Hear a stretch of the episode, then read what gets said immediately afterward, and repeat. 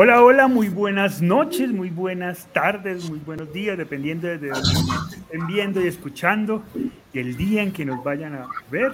Bienvenidos a este especial navideño que esperamos esté lleno de sentido. Estamos muy contentos de hacer este, eh, este especial que seguramente va a estar cargado de mucha emoción, quizás alguna lágrima por ahí que podamos regar seguramente con todo el cariño, pero también muchas sonrisas. Tenemos unos invitados fantásticos también el día de hoy y hoy va a ser un conversatorio diferente porque hoy queremos eh, replicar un, pequeño ritual que queremos invitarlos a cada uno de ustedes a que lo realicen en cualquier momento de este mes maravilloso cuando tengan la oportunidad de reencontrarse con, con, con su familia, con sus amigos, con las personas que los quieren. Así que lo que vamos a hacer hoy, ojalá lo puedan hacer cada uno en sus casas, con la, con, con la convicción de que esto puede construir una manera diferente de vernos y encontrarnos en este mundo. Así que bienvenidos, hoy tenemos además casa llena, de entrada tenemos bastantes personas, así que qué maravilla. Hola chatita, ¿cómo vas? Bien, mi Juli, aquí todo feliz de verlos a todos y, y sentirlos con mi corazón. Yo les voy a pedir un favor a todos y es que apaguen el micrófono y lo prendamos y estemos conscientes de que lo vamos a prender porque creo que hay mucho ruido y nos, nos va a... Exacto, listo. Muy bien, bueno, chatita, hola Pa, ¿cómo vas? Muy bien, mi Juli, muy bien, muy bien, muy bien. Eh, me encanta este momento con estar con gente que queremos tanto, con Angélica, con el gatico. Qué, qué rico, que, que, que, la Navidad nos dé ese regalo de tenerlos eh, por, por, unos minuticos eh, compartiendo con nosotros estos momentos. Muchas gracias. Sí, se nos iba a unir. Y, y toda esa gente. Olivia también. Eh, Olivia, sí, lamenta, sí. Tuvo, tuvo un pequeño problemita, pero de pronto, pronto se nos alcanza y se nos llega a unir más. Y, y, esperamos que quienes están en el chat también se hagan sentir y nos den sus sentimientos, sus ideas. Esta es hora de compartir. Sí, ahorita tenemos más de 42 personas conectadas, así que okay. muchas cosas vamos a poder compartir el día de hoy seguramente. Nos saludan desde Guatemala, desde México, desde Quito, México Bogotá, de Armenia, imagínense desde Armenia, Colombia, ¿quién estará en Armenia? México, en fin, de diferentes partes. Bueno, Angélica, qué rico que nos acompañas, bienvenidas, gracias por aceptar esta invitación, gracias por aceptar el reto a este rito y a este ritual. Qué chévere que estás con nosotros el día de hoy. Estoy muy feliz y agradecida de estar aquí, la verdad es un regalo del cielo poder compartir con ustedes que han sido un apoyo tan grande en este proceso que no hubiera sido tan fácil sin su compañía. Qué chévere, qué chévere. Patricia desde Chile, Puerto Rico, Rosibel, Ciudad de México, Santa Marta, de Suacha, bueno, qué maravilla. Gatico también, qué chévere que nos acompañas también en este espacio. Qué bueno volver a tenerte, mi amigo del alma, mi hermano.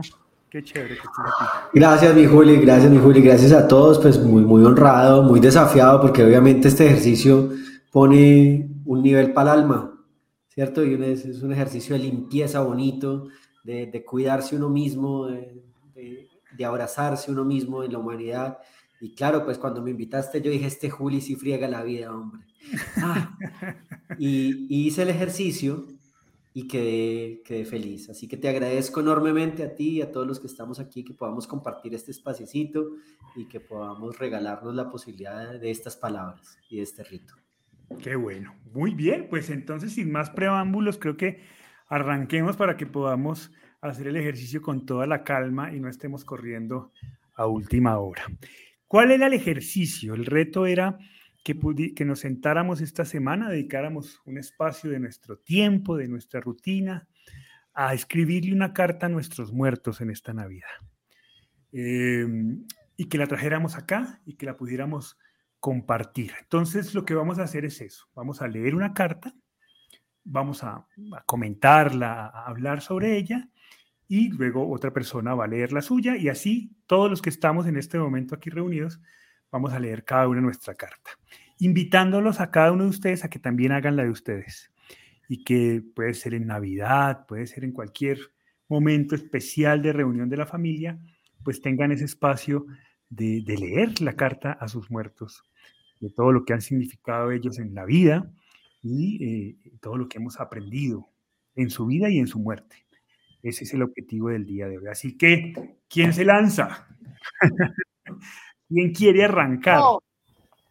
La chata. Yo salgo de eso. Hágale, sale. Listo, chata. Bueno. Bueno, aquí yo, yo, yo la hice con sobre y todo, y dice para mis tres semillitas de amor. Muestra, muestra el sobre, muestra el sobre. De chatita para mi corazón, porque como ellos están en mi corazón, entonces tengo que dirigirme allá. Entonces digo, mi tato amado, quiero agradecer un año más de tu nacimiento espiritual en mi alma. Gracias por darme tu luz y tu guía para recibir tu legado de amor y servicio que continuaré con el mismo amor para representarte como te mereces y de esta forma dar sentido a mi vida. Seguiré luchando para que tu jardín eterno siempre esté florecido y tú brilles en mi alma y tú brilles en mi alma. Sigo extrañándote, pero con mucha esperanza de abrazarte con mi misión cumplida.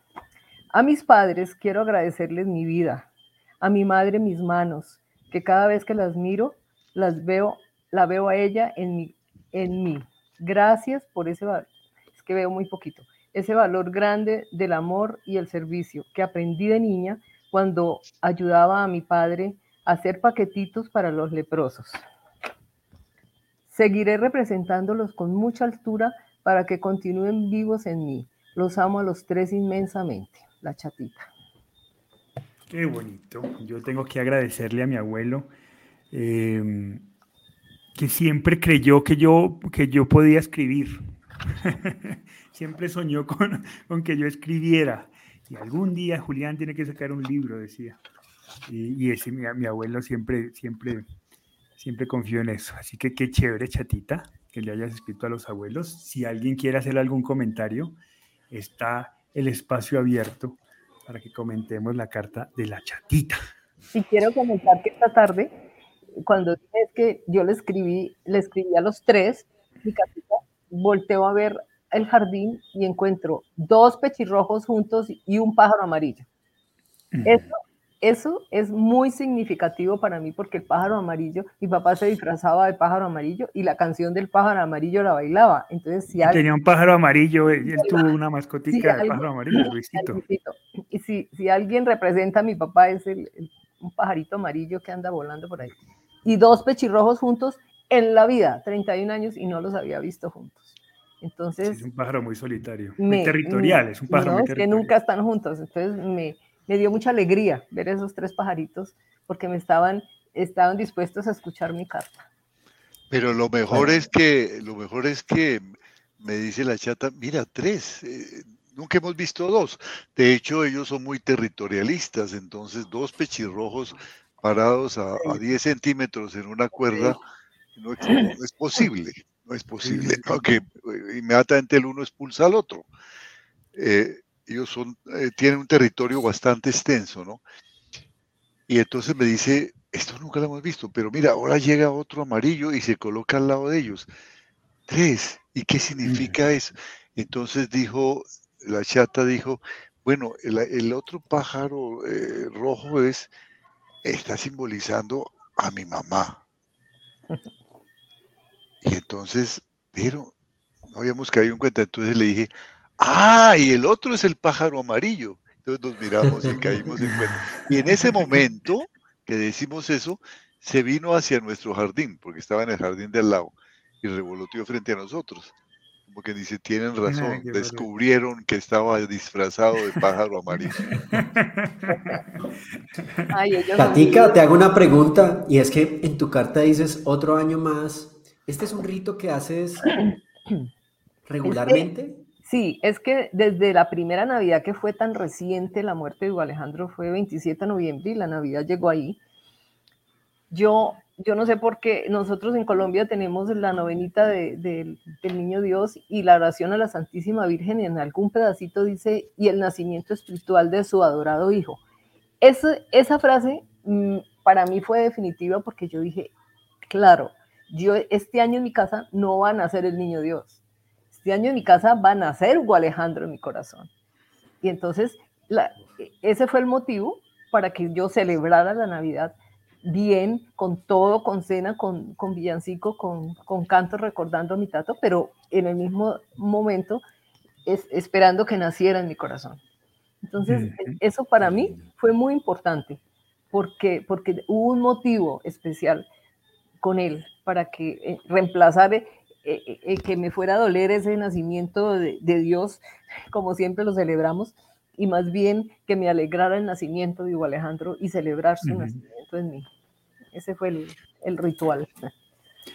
Pa, si pudiéramos hacer una recomendación a alguien, a la gente que nos está escuchando, que en este momento está atravesando por duelos, un, un solo tip cortico, muy concreto, una acción muy concreta que pudiera contribuir a que esta Navidad sea más amable para muchos que hoy tienen miedo de pasar la Navidad. ¿Qué pudiéramos decirles? Sí, eh, yo, yo a, mí me impactó mucho no estar con nosotros aquí Olivia, pero a, Olivia recuerdo que le oí por primera vez algo que me que parece muy lógico y muy bello, ¿no? Dice a veces eh, eh, estábamos hablando de las primer, de que el primer año está lleno de primeras veces, el primer cumpleaños, el primer día del padre, el primer día de la madre, el primer día del amor y la amistad, el primer día de gracias, el, el primer aniversario, siempre el primer día, ¿no? Y entonces ese primer año uno, sufre mucho y algunas personas prolongan ese primer año varios años después y a veces toda la vida, ¿no? Y entonces Olivia nos decía, yo lo, yo lo resolví muy fácilmente. El, primer año había cada día primeras cosas. El duelo no lo pagábamos anualmente con cuotas anuales, sino con cuotas, diarias. La, primera vez que, nos sentamos a la mesa sin contar con la presencia del ser querido, la primera vez que nos retiramos a descansar sin darle a nuestro ser querido de manera presencial las buenas noches, eh, la primera vez que, vamos a una ceremonia religiosa, a un cine, a un restaurante, a un centro comercial, a un paseo, a un encuentro familiar o social sin su compañía, la primera vez que tenemos que afrontar un reto, una decisión sin poder contar con su opinión. Es decir, el, el primer año está lleno de primeras veces.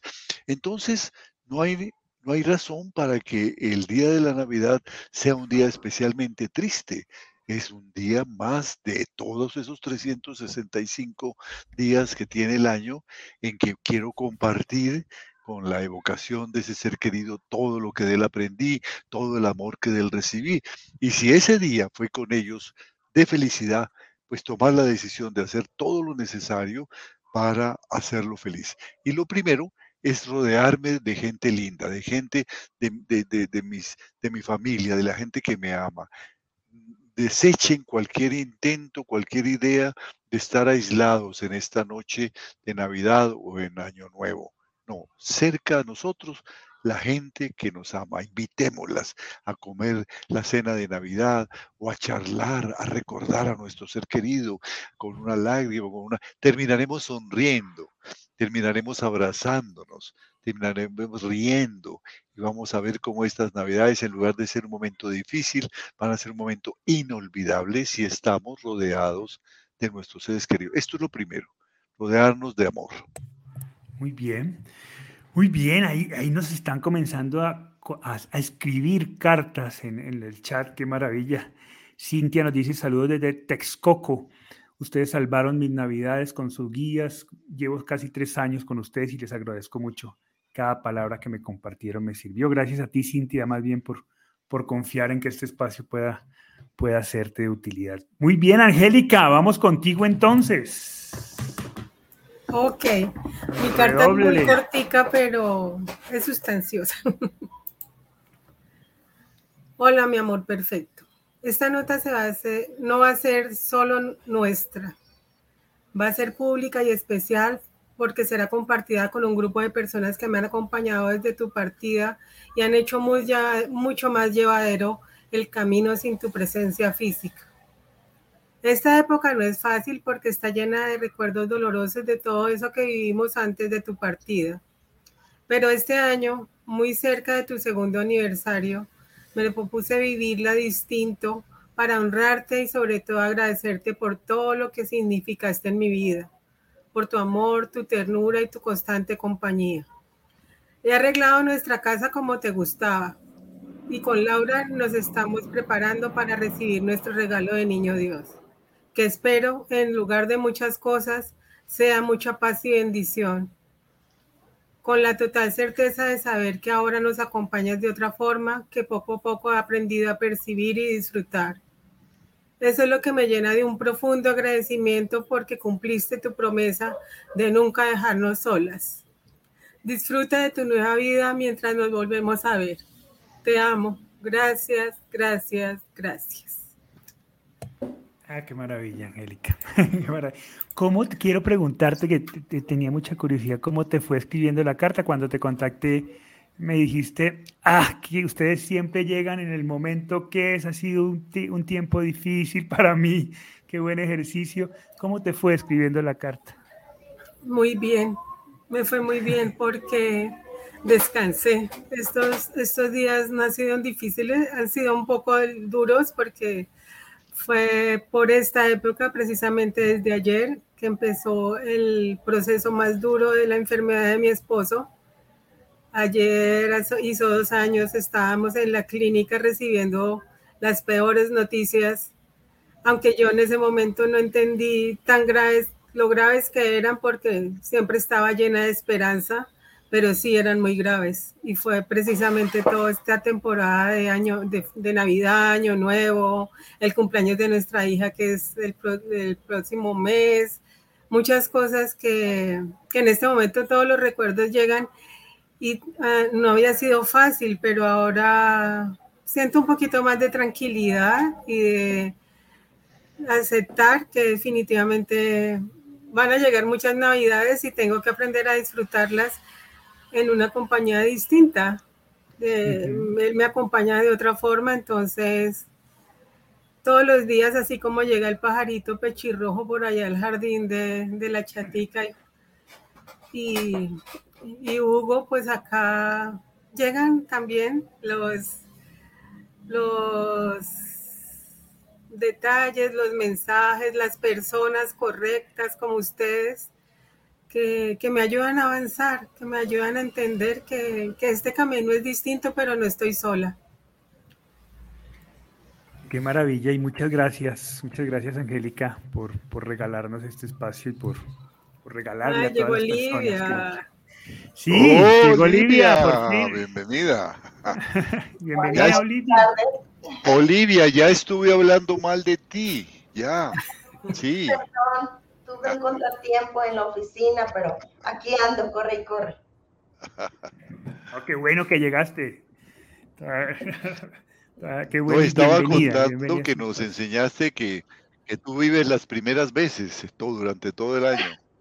Sí. Eso nunca lo olvido.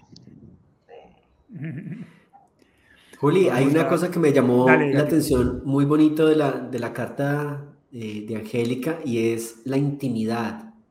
¿Cierto? O sea, como ese, fíjate que en, en, tu carta me pareció muy bello ese como pedirle permiso a él para hablar de él en público, porque hay una relación entre tú y él tan bella y tan profunda, tan íntima, ¿cierto? Que al final hace que siempre uno sienta que la persona está con uno, ¿cierto? Como que nunca te va a dejar, ¿no? ¿cierto? Ese es, ese es el, eh, el, uno de los regalos para mí de, de la muerte ha sido el que siempre se quedó conmigo, ¿cierto? Ya no me va a dejar nunca. Sí, es, es que yo le escribo con alguna frecuencia, sobre todo cuando hay momentos así de mucha soledad, lo único que, que me hace descargar todo ese dolor y esa tristeza es escribirle, escribirle cartas de amor, que fue lo que hicimos toda nuestra vida de casados, desde muy recién casados, nos escribíamos cartas de amor frecuentes y él le enseñamos a mi hija a hacerlo también, entonces nos era mucho más fácil comunicarnos cuando teníamos algún inconveniente o cuando teníamos cosas por arreglar, escribir, entonces no es tan difícil para mí. A veces duele, pero me ayuda mucho. Qué bueno, qué bueno, Angélica. Pues gatico, Regala, espérate, antes leemos a Marsella y, continúas vos con tu carta, ¿vale? Eh, Marcella dice, es mi segunda Navidad sin mi esposo, pero lo honramos como nos enseñó, a darle primer lugar a Jesús, e invitar a gente que no tiene con quién pasar Navidad a cenar a casa. Nos dice Marcella, muchas gracias Marcella. Dale, gatico, tu carta. Bueno. Dice así, a mis muertos este fin de año, entonces al pasar de los años, me es difícil recordar cada rostro. Ya son muchos de ustedes los que han partido, los que han recorrido ese espacio que me dista, que me deja solo contemplando mi humanidad, mi unicidad, mi soledad. Me es difícil acordarme de la sonrisa de cada uno, de cada una, de la mirada de mi padre, de las caricias de mi madre, de los gestos particulares de mi hermana o del olor y la presencia de mis amigos con los que reí tanto y en los que me sentí tan soportado. Y entonces, cada año por esta época encuentro personas que los mencionan y otros que los callan o que con alguna nostalgia traen un presente fragmento de algún recuerdo escondido. Efectivamente, cada vez me es más difícil recordar sus formas, sus cuerpos, y por eso tal vez para mí Amados muertos míos, es tan importante siempre repetirme que yo decido cómo quiero recordarlos. Por lo anterior, en estas fechas significativas, quiero mantener la hoguera encendida en el centro de mi corazón y recordar a cada uno y a cada una lo que he decidido atesorar. Desde mis abuelos que perdí muy jóvenes, mis padres que siempre vivieron orgullosos de mí, mi hermana que seguirá siendo uno de mis grandes maestros de vida, la que fuera mi novia y que me terminó de aneurisma y que espero poder seguir amándola eternamente. Mis amigos que han sido llaves de mi corazón para no perder la cordura. Los tiempos de final e inicio de año irrevocablemente me llevan a hacer balance de vida. Así que quiero compartirles que en esta vida ustedes siguen presentes. No los olvido. Y con una celebración como esta, como celebran la, fiesta de los muertos, viven aún en mí. ¿Cómo lo recordé este año? Padre, madre, este año estuve construyendo muebles para mi propia casa, jugando a ser carpintero, y esto sin lugar a dudas me llegó a recordar tantos martillos, tantos objetos armados y desarmados en el banco de mi padre, tantas risas que construí, mi madre pidiendo un clavito aquí para que se viera bien la casa. ¿Cuánta vida me dieron? Ahora yo debo cumplir con la misión de sentirme orgulloso de mí mismo. Volví a disfrutar del regalo de estar con mis otros papás, mi familia extendida. Hoy aquí estoy con ellos, los hermanos que me regaló mi hermano adoptivo de la vida. Así que volví a sentirte de nuevo tan vivo dentro de mí, Hugo Alejandro, y decido recordarte a partir de la vida que me dejó tu muerte. También trabajé mucho en mejorar mi relación con Diana, mi esposa, la mujer que amo, la que me ha acompañado en estos años de vida, madre de mi hijo, cómplice, novia, amiga y esposa y columna vertebral de lo que soy en día. Valorarla como mujer es entender que en cualquier momento podría perderla como te perdí a ti, Laura. Gracias por ayudarme a cuidar el amor presente y propiciar que sienta la importancia de no descuidar, en lo humanamente posible, el amor que profeso. Amar la vida y recordar disfrutarla también han sido un propósito de este año. Sin duda he sido un poquito más afortunado en disfrutarla que en años anteriores, ahí voy aprendiendo en mi balance, es importante recordar tu desproporcionada forma de divertirte, gorullo mío, y el indomable espíritu de tu libre forma de vivir, hermana mía, Ana Bolena. Hoy me desafían del otro lado de la vida a no olvidar vivir con propósito, vivir con letra mayúscula y recordar que vivir no hay que tomarlo demasiado en serio. En mi balance también está la presencia de la ausencia de mis tías, que tanto me apoyaron y quisieron. Sentí que aún desde su muerte siguen cuidándome y regalándome. Gracias Lucy, gracias Marlene, gracias Marco, por ayudarme a cumplir con mi propósito.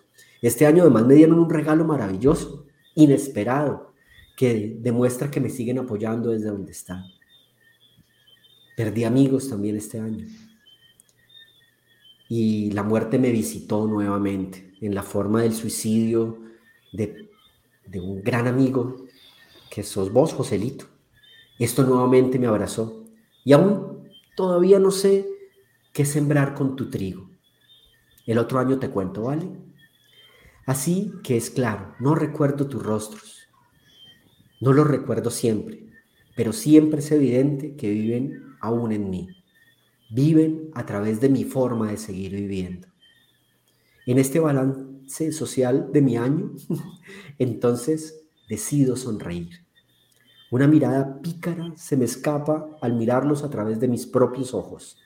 Y en el espejo, porque es que vivimos tantos momentos divertidos, fueron tantos los abrazos, tantas las travesuras, los pequeños delitos adolescentes, los proyectos que creamos, los besos que nos dimos, los viajes que realizamos, las cosas que construimos juntos, las lecciones que disfrutamos, las películas que vimos, los chistes que contamos, las personas que jodimos, las bromas que gastamos y las batallas que ganamos, que solo puedo reír con la nostalgia de las cosas que nos dan la tristeza y felicidad al tiempo, pero sonrío al recordarlos sin duda alguna.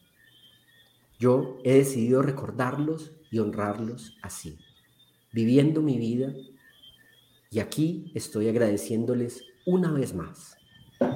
Y espero que me recuerden que yo también moriré pronto, que la muerte es una fiesta y que espero dejar a otros tanta vida como la que su muerte ha regalado en mí. Los honro, les sigo amando y con la sonrisa en alto les extrañaré siempre. Ah, qué bonito. Muy bonita. Qué bonito, gatito. Muchas gracias por esa carta tan linda. Y además estoy viendo que mientras Gatico contaba, nos, nos narraba su carta, recordando a cada uno de sus muertos y, su paso, eh, mucha gente también ha comenzado a escribir sus cartas. tan bonito, sí.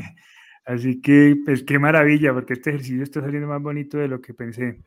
Pero sería, sería importante compartir esas carticas también ahora, por favor. Sí, vamos, vamos compartiendo poco a poco. Pues Gatico, ¿cómo te sentiste escribiendo esta carta? Juli, es, es una sensación, pues obviamente después de mucho tiempo, es una sensación en muchos de, de, de esos procesos de una gratitud infinita.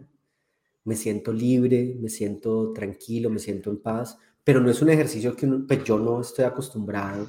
Yo los pienso, los recuerdo, prendo velitas. Acá en Colombia tenemos esa tradición de las velitas el 7 de diciembre, y prendo velitas por ellos, los pienso, oro por ellos, eh, pero no les escribo. Entonces escribirles era como poner en palabras y darme el ejercicio de, de organizar palabras para honrarlos, para decirles aquí están. Entonces me pareció súper bonito poderlo escribir y, como liberador, o sea, esa sensación de... es, fresco. Muchas gracias, Juli, por la invitación. Sabes que eso, eso fue lo que me comunicaste con tu carta, liberación, libertad. Mm. ¿no? Se siente. Cada vez que eh, eh, eh, escucho alguno de tus escritos, siento esa, esa sensación tan, tan, tan especial. Es como esas maletas de viaje antiguas que estaban llenas, llenas de cosas, ¿no? Y a veces tenían hasta varias correas para que no se fueran a reventar y de pronto eh, cuando las íbamos a sacar del, del, del lugar donde las entregaba el avión estaban abiertas y reventadas, salía todo, ¿no? Todo, todo, todas las cosas. Tú cuando hablas eres así, eh, te abres como esas maletas de viaje que se revientan y abres tu corazón y comunicas y comunicas y comunicas y uno no alcanza a asimilar todo, se indigestaría uno si tratara de, hacer... Eh, una, empatía con cada cosa que estás, que estás diciendo, ¿no? Tiene, y lo dices con tanta honestidad y con tanta fecundidad y con tanta generosidad. Muchas gracias. Gracias a ti, Huguito, gracias a ti. Yo sí siento que, que es una bendición haber aprendido a hablar de lo que siento Y tal vez es el único elemento que yo siento que al final me ha ayudado tanto a, a, soportar las muertes en mi vida, ¿no? Y es, y es poder decir, sí, es que la vida duele y no tenemos que escondernos del dolor. Entonces, tal vez tú también me lo enseñaste muchas veces, Huguito y, y Chatica, en los momentos que tuvimos la oportunidad de, de encontrarnos y, y, y, entender eso, ¿no? Que la vida, que la vida para nadie es fácil, pero tenemos la oportunidad de significar el dolor o sufrir. Yo he decidido hablar de mi dolor y eso me ha liberado. Tienes razón, Huguito, gracias. Y yo creo que, Gatico, eso, eso es una cosa que tengo que agradecerte, que, que, fue con vos que aprendí también a hablar, ¿no? Que nos sentábamos noches enteras a hablar de nuestro dolor y de nuestras cosas y lo, lo hacíamos con mucha naturalidad en una charla de amigos y creo que eso ha sido muy importante en la vida. Qué bueno. Total, total. Olivia, quiero invitarte a que leas tu carta. Eh, antes voy a compartir un, un espacio aquí. Eh, ¿Sí me están escuchando bien? Sí. Perfecto. ¿Sí? Vale. Voy a, leer lo que nos comparte Rosa María Villegas y luego, Olivia, eh, quisiéramos escuchar tu carta. Rosa María dice, para mí estas fechas son muy difíciles. Mi hijo se nos fue en noviembre, dos semanas antes del cumple de su bebé. Después vino luego las fiestas navideñas y ha sido muy doloroso para mí, porque recordamos los momentos felices con él, porque él siempre andaba alegre y queriendo compartir con todos. Después de cinco años sin él, ya no sé en qué proceso estoy, porque cada día pasa siempre, cada día que pasa siempre lo llevo presente, pero me da consuelo saber que están estos grupos y que no estoy sola. Eh, aquí hay muchas personas. Mi carta para mi muchacho es cada vez que veo el cielo, siento tu presencia. Y para la cena de Navidad sé que tú la disfrutas también viéndonos de lejos. Gracias por dejarme una princesa linda que tiene todo de ti.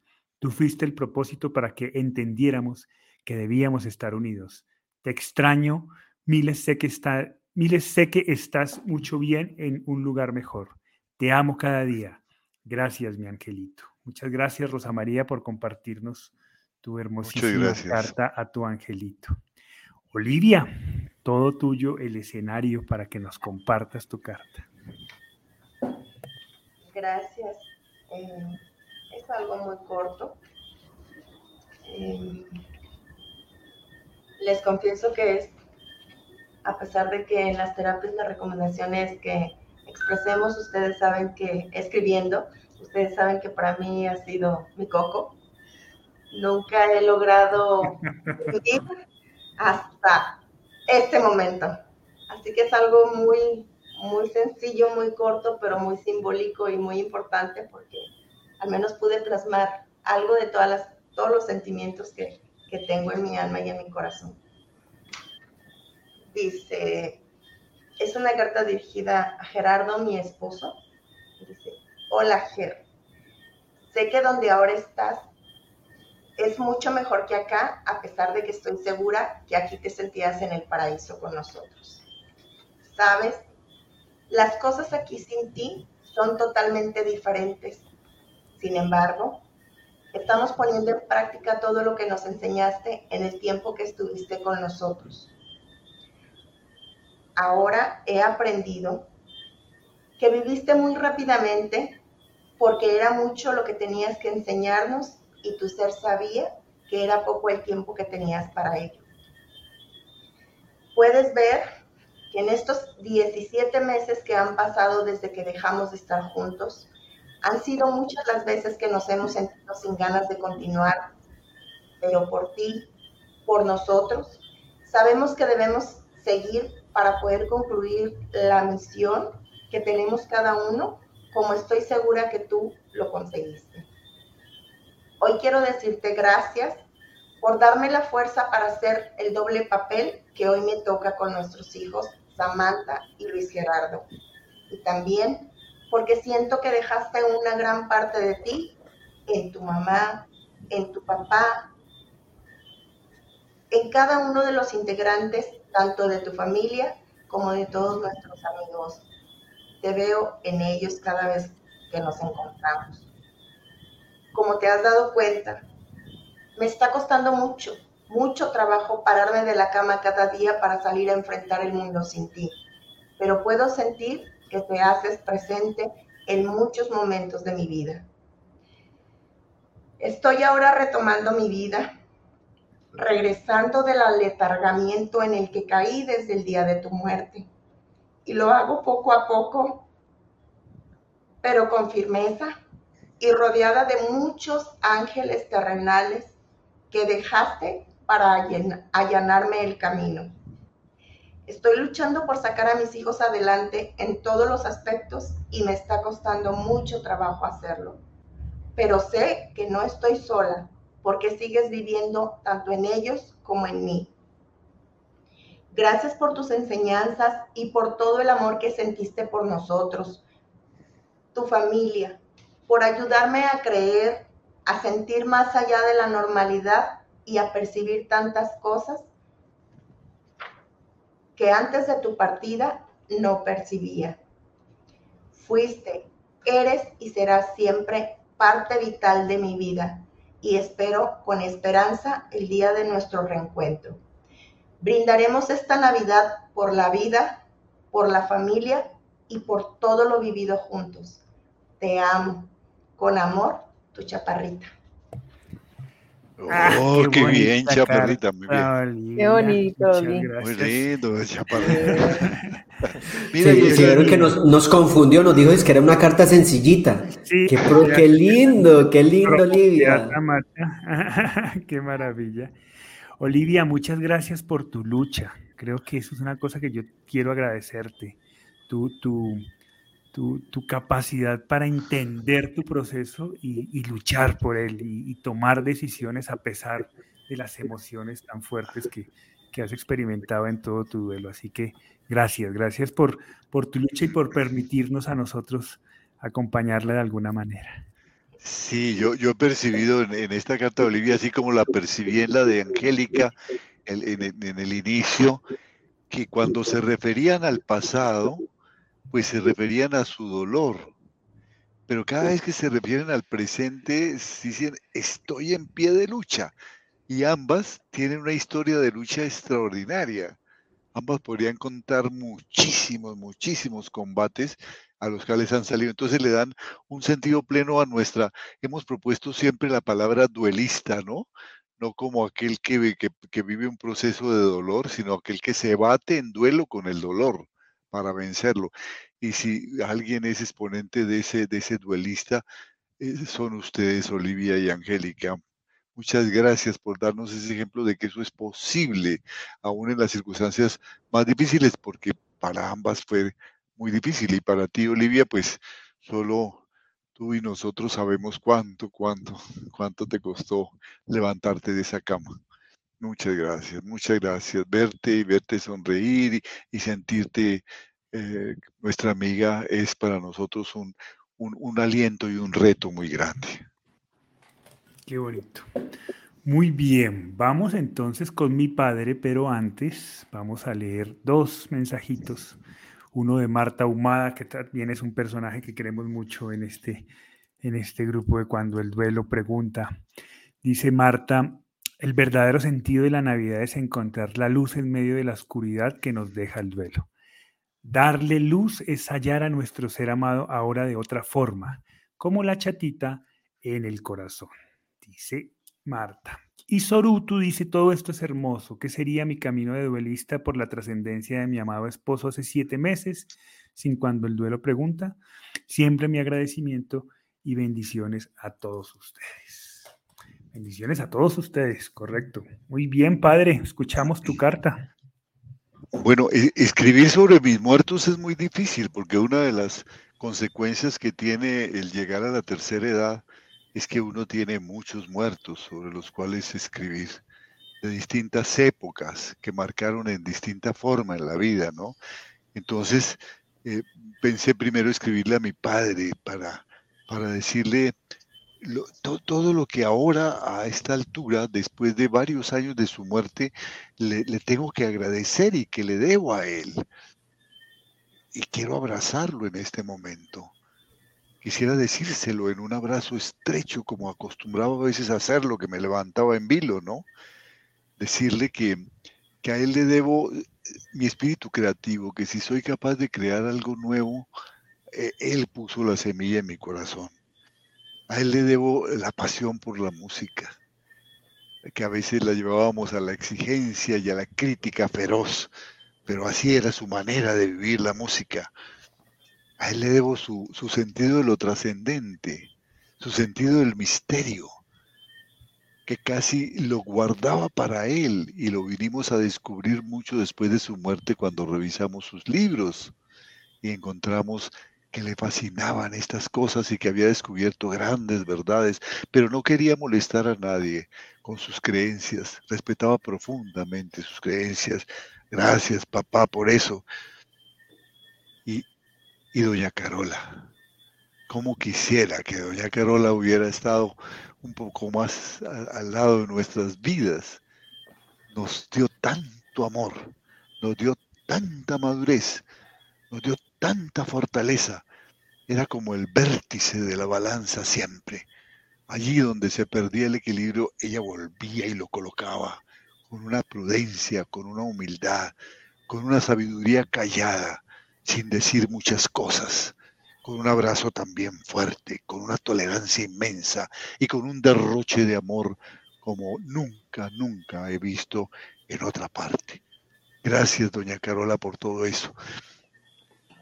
Y gracias a mi reciente amigo y mi maestro, Ricardo Arciniegas, mi compañero de colegio.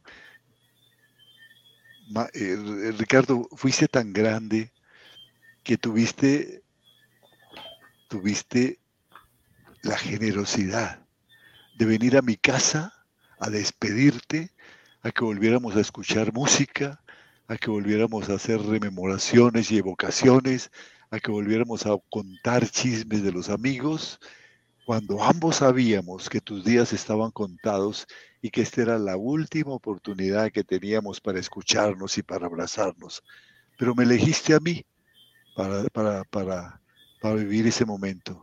Gracias, mi amigo Ricardo, por haberme honrado, por haber honrado mi casa con tu presencia, con tu vida, y ahora la honras con tu muerte y con tu evocación. Y bueno, y lógicamente a mi amigazo, porque así, así me llamó en su última cartica del Día del Padre, mi amado Tato. Decirle que la vida junto a él la vida junto a ti me pareció siempre fascinante y llena de retos y sorpresas. Solamente la puedo comparar con la que me está ofreciendo mi Juli en estos días, que jala y jala y jala sin medida. Tú comenzaste siempre a jalar y no te detenías y nos enseñaste a todos a hacer así, con paso de elefante que arrastra pero con una fuerza brutal. Por esa razón, Tato, cuando decidiste cambiar tu proyecto de vida, porque fue que fue una decisión, y empezar a transitar por los caminos de lo eterno, yo elegí seguirte, pero lo tenía que hacer desde mi propia perspectiva, porque tenía que respetar mis valores y principios. Pero debes saber que nunca me he desligado de ti, que cada vez me siento más unido a ti. Ni un solo momento me he sentido lejos de tu compañía. Una, eh, tu compañía que cada vez que la contacto me llena otra vez de, de creatividad, de cosas nuevas, de retos, de calidez y que es además profundamente amorosa, profundamente liberadora. Cada día que pasa, comparto contigo una parte fundamental de mi nueva forma de sentir y comprender. Y sé que un día también tendré la oportunidad de compartir contigo nuestra nueva forma de trascender. Gracias, mi tato, por haber existido y seguir existiendo ahora, por haber vivido y ahora seguir viviendo con mayúscula. Gracias, mis padres, mis amigos, mis queridos muertos que están más vivos que yo. Muchas gracias. Feliz Navidad a todos y feliz cumpleaños hasta que nos podamos ver nuevamente cara a cara.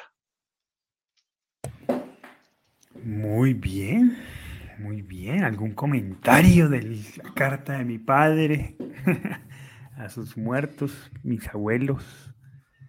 Mi hermano. Me encanta la forma como te refieres a tu mamá.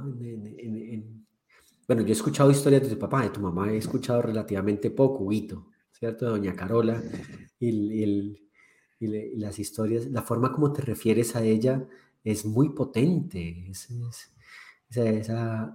ese, volver al, centro. Y, dices algo en el inicio de tu carta que me parece muy bonito, es que con el paso de los tiempos pareciera que, que las muertes cambian de perspectiva, porque nosotros cambiamos de perspectiva, ¿cierto? O sea, somos nosotros los que transitamos.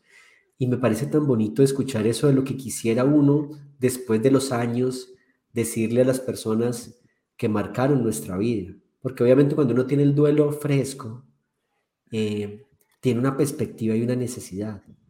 Pero cuando sientes ya ese calorcito que dejan en el alma, esa hoguera que ponía yo en mi carta que me parece es el símbolo que utilicé, eh, ah, ya no puedes ni quieres vivir sin ese calorcito.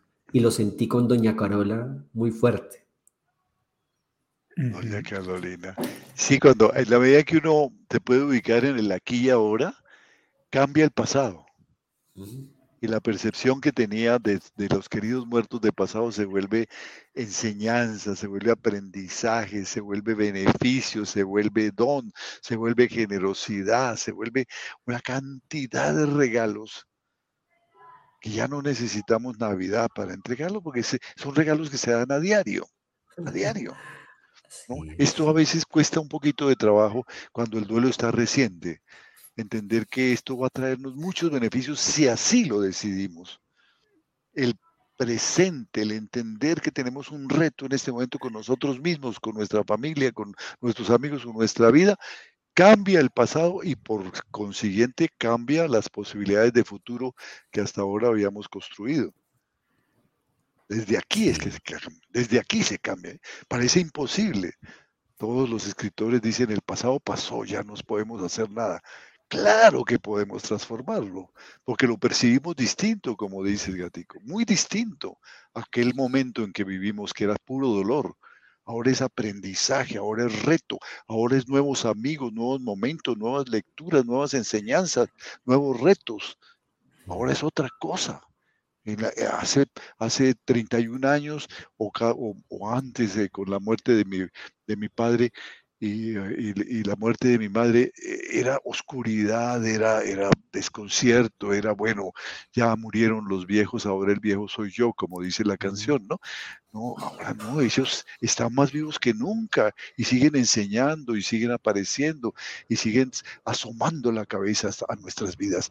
Pero permitámoselos, bajemos el telón del dolor y, habrá, y levantemos el escenario de la esperanza.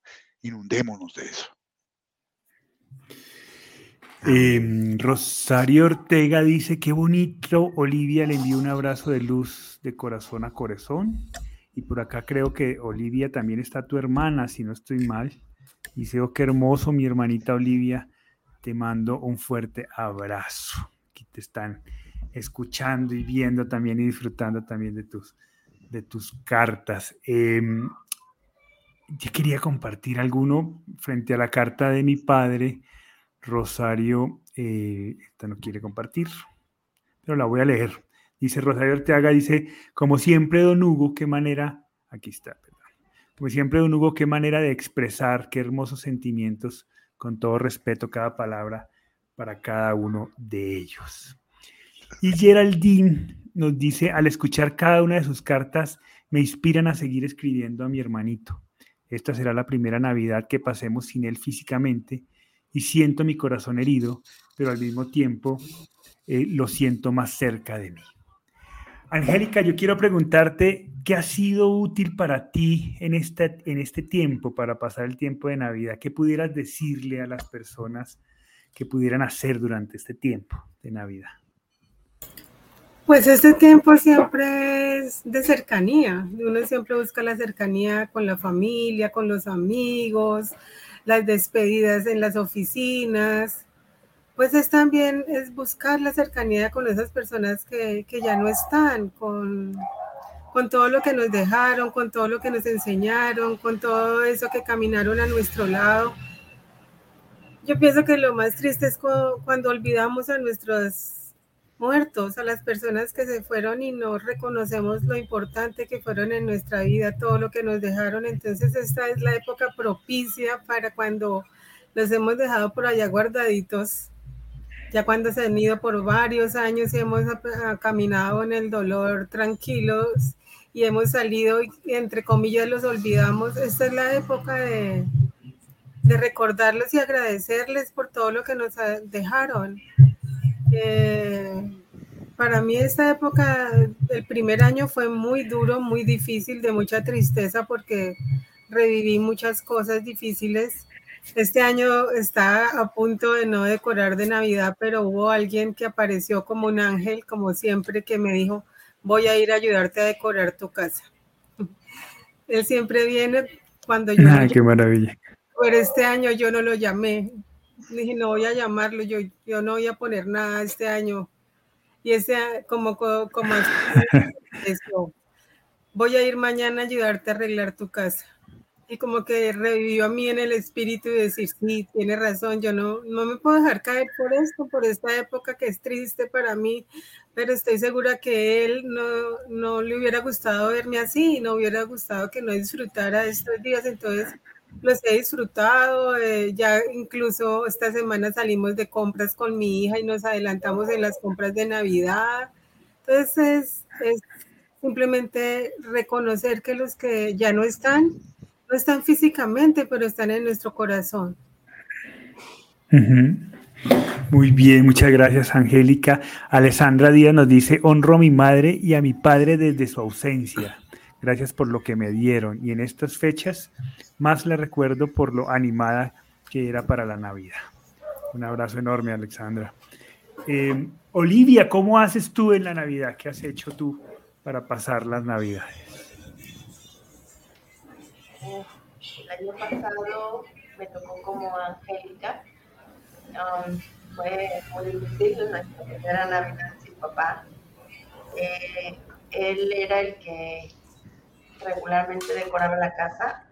La casa en Navidad, mi casa, su casa, se vuelve Disneyland en pequeño.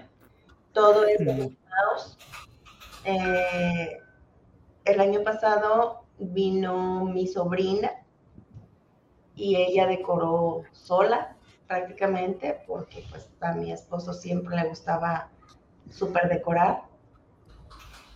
Pero eh, este año todavía no ponemos nada, honestamente, porque no hemos tenido tiempo. Estoy trabajando jornada extendida porque derivado de, los atrasos que, tengo de, de, no haber retomado mi vida a tiempo, estoy bastante atrasada en mi trabajo y, y estoy todo el día prácticamente en la oficina. Pero eh, ya este viernes son vacaciones oficiales y ya me voy a llevar un poquito más calmada las actividades de trabajo que tengo que finalizar antes de que termine el año.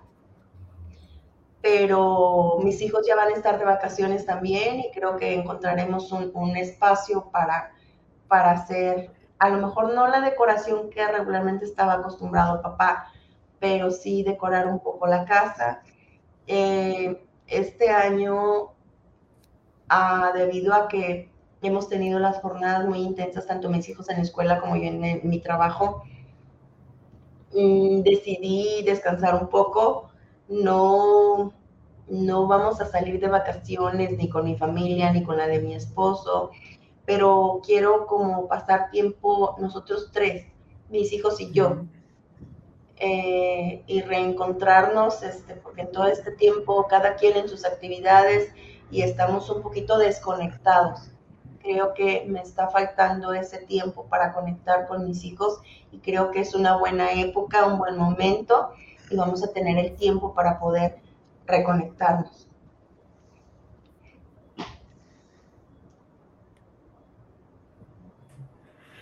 Qué bueno, es una buena decisión pasar y reconectarte con, tus hijos. Eso es un, siempre será una buena decisión. Eh, muchas gracias, Olivia, por, por compartirnos. Pachis Panchis nos dice, mis dos ángeles en el cielo, mi madre un año y mi esposo 23 días. Los honro en mi pensamiento, en mis pensamientos. Bueno, se acabó esto. Mm. Se acabó esto.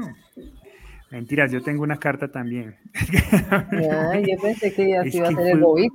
Yo debo confesarles que fue muy... La comunicación está mal, ¿sí me están escuchando bien? Sí, está Está todo- bien, está todo bien, Juli. Yo estoy escuchando súper Te cortado. congelas de repente, Juli. Te ¿Qué pasó? congelas, te congelas de repente, pero por ¿Me fracciones. Ah, bueno, vale, vale, esperemos que se escuche bien entonces. Debo confesarles que para mí fue muy difícil la carta, pensé en mis abuelos, eh, en todas las personas, eh, hasta en, en- en Gabriel, mi tío, mi tío político con el que viví toda mi época universitaria, que, sin duda alguna fue muy importante también, eh, y pues obviamente mi hermano.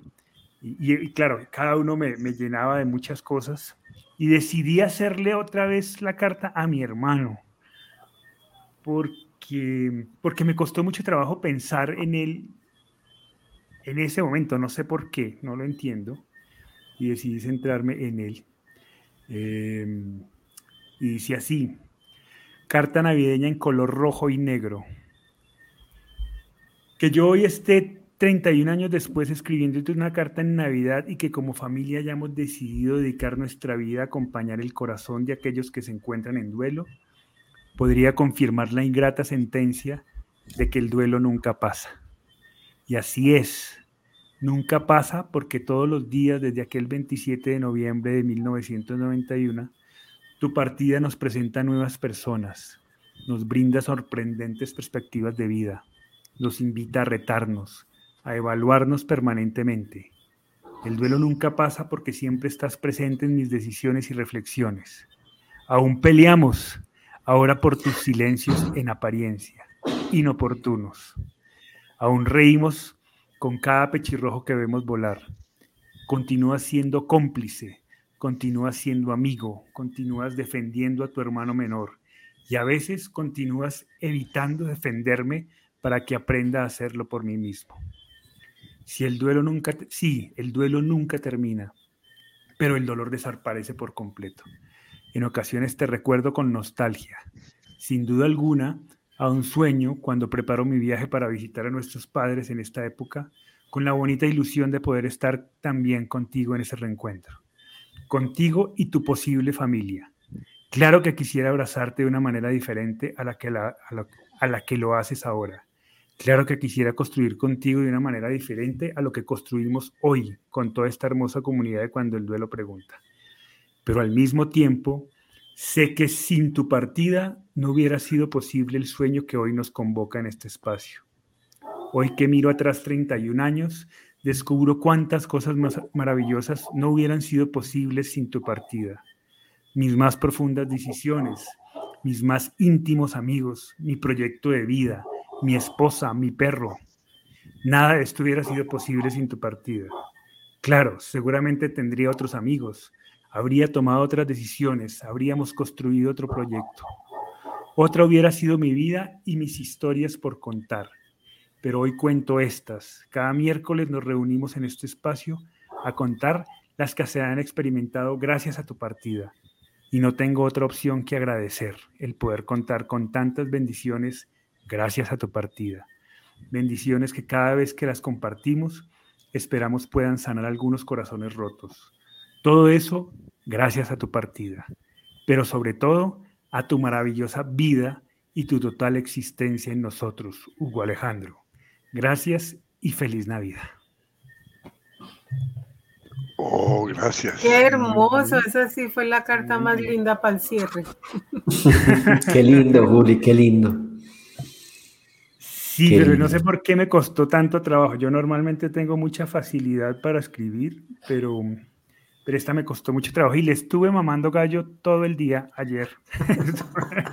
y me inventaba cosas que hacer y, me y terminé, de- intenté escribirla desde las 8 de la mañana y terminé sentándome a escribir a las seis y media de la noche eh, porque no, no sabía por dónde agarrarla.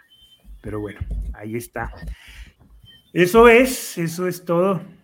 Chatita, ¿cómo te has sentido? No, pues, Dios mío, cerré con unas lagrimitas. la chata. Gatico, ¿cómo te has sentido? Ah, Juli, muchas gracias. Un espacio muy lindo. Me encantan los comentarios que están poniendo las personas en, el grupo. Qué lindo escuchar eso que están haciendo. Es la primera vez que escucho, dice Alexandra Díaz, cuando el duelo pregunta y me ha removido emociones y sentimientos que pensé que había aceptado. Muchas gracias. Yo digo, qué, qué bonito este trabajo que se hace aquí. Yo simplemente quiero plantear una cosa ahora que estabas preguntando de los ritos de Navidad y me acordé que recién muerta mi mamá, y esto lo hicimos en muchos momentos pues, de eso, darle lugar a la conversación sobre, sobre el muerto. Ha sido importante. Y hacíamos un rito que es muy, en mi casa hay una serie de humor negro que es muy sano, ¿cierto? No es, no es malo, sino sano. Entonces era acordarnos con risas de todo lo que, de todo lo que sucedía con la mamá, de todo lo que sucedía en, medio de su enfermedad, de las anécdotas que tenía.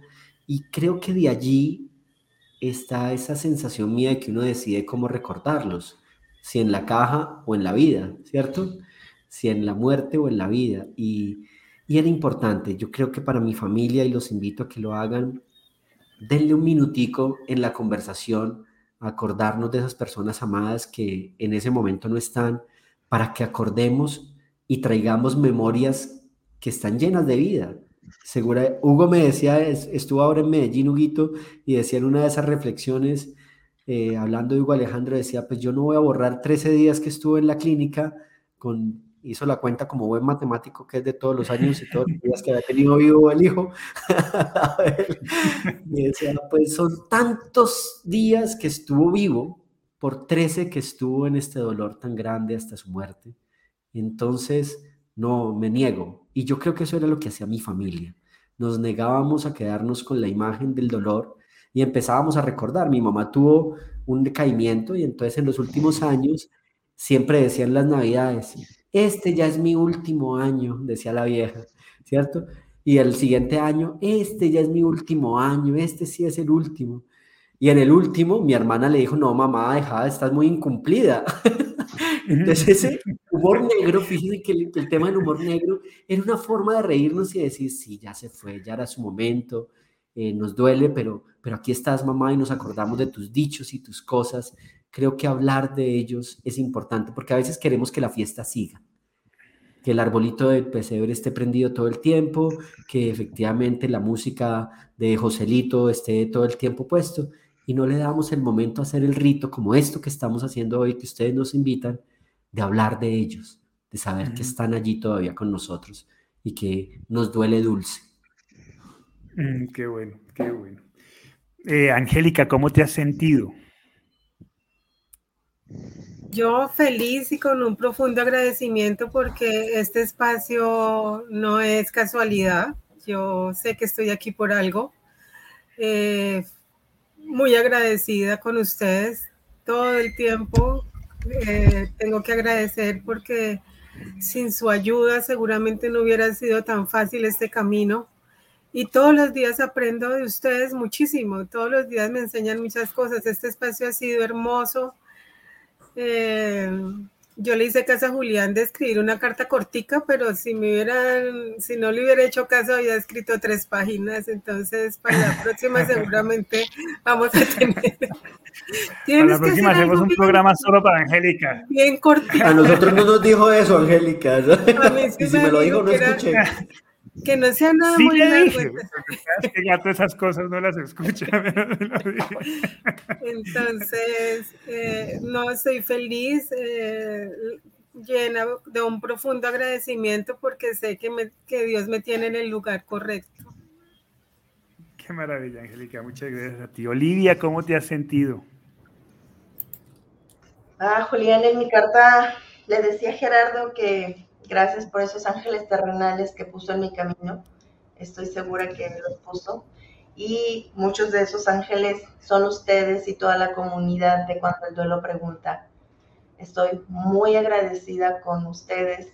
Eh, como dice la chatica, bendito, bendita la muerte de Hugo Alejandro, porque gracias a él estamos aquí reunidos hoy, en esta tarde, para darle un nuevo sentido a nuestro sentido de Navidad que teníamos antes de este programa, porque estoy segura que después de este programa cambió ligeramente para bien. Gracias, gracias por siempre para ustedes, mi agradecimiento, porque sin ustedes, si ustedes no se hubieran cruzado en mi camino y yo no hubiera tenido esa confirmación sutil del pechirrojo y de muchos detalles en mi vida, este, no, no sé qué sería de mí, yo no sé cómo estuviera, dónde estuviera, la verdad. Yo sin ustedes no estaría aquí donde estoy y como estoy. Gracias por... A ti, Olivia, por tu confianza, por, por confiar en, nosotros, eso nos llena de mucho conocimiento. Pa, ¿cómo te has sentido? Ya para cerrar. Muy bien, muy bien. Yo quisiera aprovechar para, para dar algunas reflexiones que son importantes en estos días, para que tengamos presentes y no nos cojan de improviso. He estado pensando en eso porque estaba escribiendo el editorial para el boletín y entonces hay algunas ideas que quisiera compartir. Eh, eh, tengamos presente que la, la, Navidad siempre se asocia con alegría y celebraciones, pero nosotros vamos a vivir un tiempo en el que vamos a poder expresar nuestra tristeza, nuestra rabia, nuestra culpa, eh, llorar cuando lo necesitemos, compartir todo eso, y eso va como en contravía con lo que están haciendo los demás. Si lo hacemos en compañía de quienes nos aman, no va a estar en contravía porque lo van a entender. No vamos a negar, no vamos a ocultar las emociones que, o a vivirlas en soledad porque eso no nos lleva a ninguna parte, sino a rumiar y a profundizar el dolor. Activará, nos desconectará de todo y nos aislará con la equivocada idea que es muy grave de que que esta forma de, obrar nos protege a nosotros y con eso protegemos a los demás. No, este es un tiempo para compartir en compañía de nuestros seres queridos. La decisión de llorar, reclamar, expresar nuestro enfado, nuestra soledad, nuestra tristeza. Pero también es un tiempo para caminar, para hacer ejercicio, para orar, para meditar, para leer, para escribir, para pintar, para modelar, para escuchar música, para cocinar, para decorar, para ponernos en acción. Navidad es una época en la que debemos permitir a nuestro corazón sentir el cariño y la gratitud de saber que también, además de todas esas cosas que nos han causado dolor, hemos disfrutado de muchos buenos momentos en compañía de ese ser querido que ya no está con nosotros de la manera acostumbrada. Son muchos días que nos dedicó a nosotros, muchos días en que fuimos felices con Él. Es una época para evocar esos recuerdos gratos que tenemos con nuestros ser queridos, ver fotografías, ver videos, llorar viéndolos, grabaciones, hablar de eso, de sus anécdotas, de sus errores, de sus metidas de patas, de sus heridas, de sus aciertos, de su sabiduría. Vamos a ver que hay muchas más cosas gratas que ingratas y por lo tanto muchas razones para estar alegres al evocarlos. Pero también es un momento para entender que muchas personas en nuestro entorno van a actuar como si, eh, como si nuestra pérdida no existiera, no hubiera existido nunca. Y pueden ser personas cercanas. Y entender que ellos tienen derecho a hacerlo, desarrollar la capacidad de, experimentar la tolerancia. Pues eh, a veces por mucho que unas personas nos amen, nuestra pérdida nunca va a ser su pérdida otras van a expresar el dolor de una manera íntima, eh, incluso rebelde, con enfado, con, con, rabia, ¿no? Querrán aislarse de todas esas fechas, ¿no? Ah, es, un tiempo para que reconozcamos que cada uno tiene una forma de expresar, una forma particular de expresar su dolor. Y estas personas que lo quieren expresar de una forma eh, individual, aislándose, son las que más necesitan de nuestro cuidado. También habrá personas que nos van a proponer hacer algo diferente, a viajar, celebrar la Navidad en un lugar distinto, hacer una cena, hacer una, una, una, reunión grande con amigos, con vecinos, eh, pensando que esa es la manera como van a cambiar todo el sentido triste que puede tener para nosotros la Navidad. Podemos entender que esa es una forma particular de amarnos. Y en cuanto nos sea posible, vamos a atender esas invitaciones. Debemos saber que ya nada será como antes, pero que el hecho de que sea diferente no va a excluir que pueda ser gratamente sorprendente y a veces muy gratamente sorprendente. vamos a entender que disfrutar de la alegría y de los dones de la Navidad no, no es para incrementar sentimientos de culpa. Nuestro ser querido no murió para dejarnos la orden de, que en adelante mm, eh, deberíamos eh, declararnos sufrientes para siempre. Como hemos dicho tantas veces, Él no puede ser nuestro verdugo, y menos para que ejecute su sentencia en Navidad. Él deberá representar el reto y, y una posibilidad cierta, se lo garantizamos, de convertirnos en mejores seres humanos como un homenaje a lo que esa persona maravillosa ha significado en nuestras vidas. También es muy, muy recomendable planificar anticipadamente las celebraciones y vamos a hacer esas celebraciones. Eso quiere decir que tenemos que reunirnos con tiempo y acordar con nuestros familiares o amigos con quienes vamos a compartir esa Navidad cuáles son nuestras expectativas respecto a esos días, ¿no?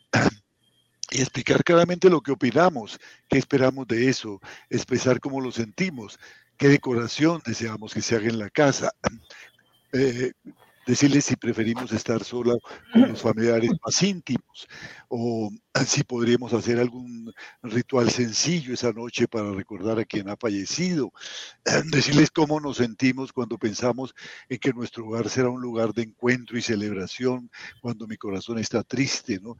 todos esos eh, vencimientos, pero esas decisiones, esos retos, decirles eh, si me siento cómodo con esta decisión o, o qué me incomoda planear previamente esto, ¿no?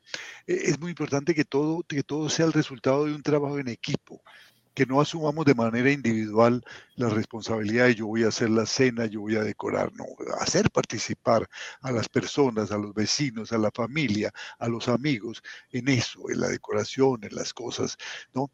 Apoyarse los amigos para hacer las compras, para decorar la casa, para empacar los regalos, ¿no?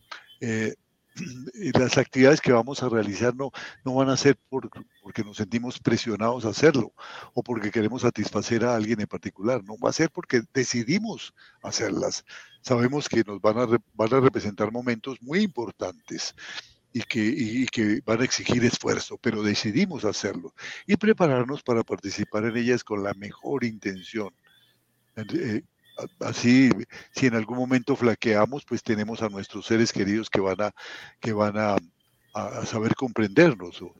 También podemos visitar otros lugares, eh, ir en compañía de nuestros seres queridos, por ejemplo, visitar un orfanato, un centro geriátrico, alguna entidad educativa y preparar unos regalos e ir a hacer donación, regalos que hemos preparado con amor y con respeto, con el mismo amor y respeto con que prepararíamos un regalo para nuestro ser querido que ha muerto y que vamos a entregar a nombre de él a estas personas.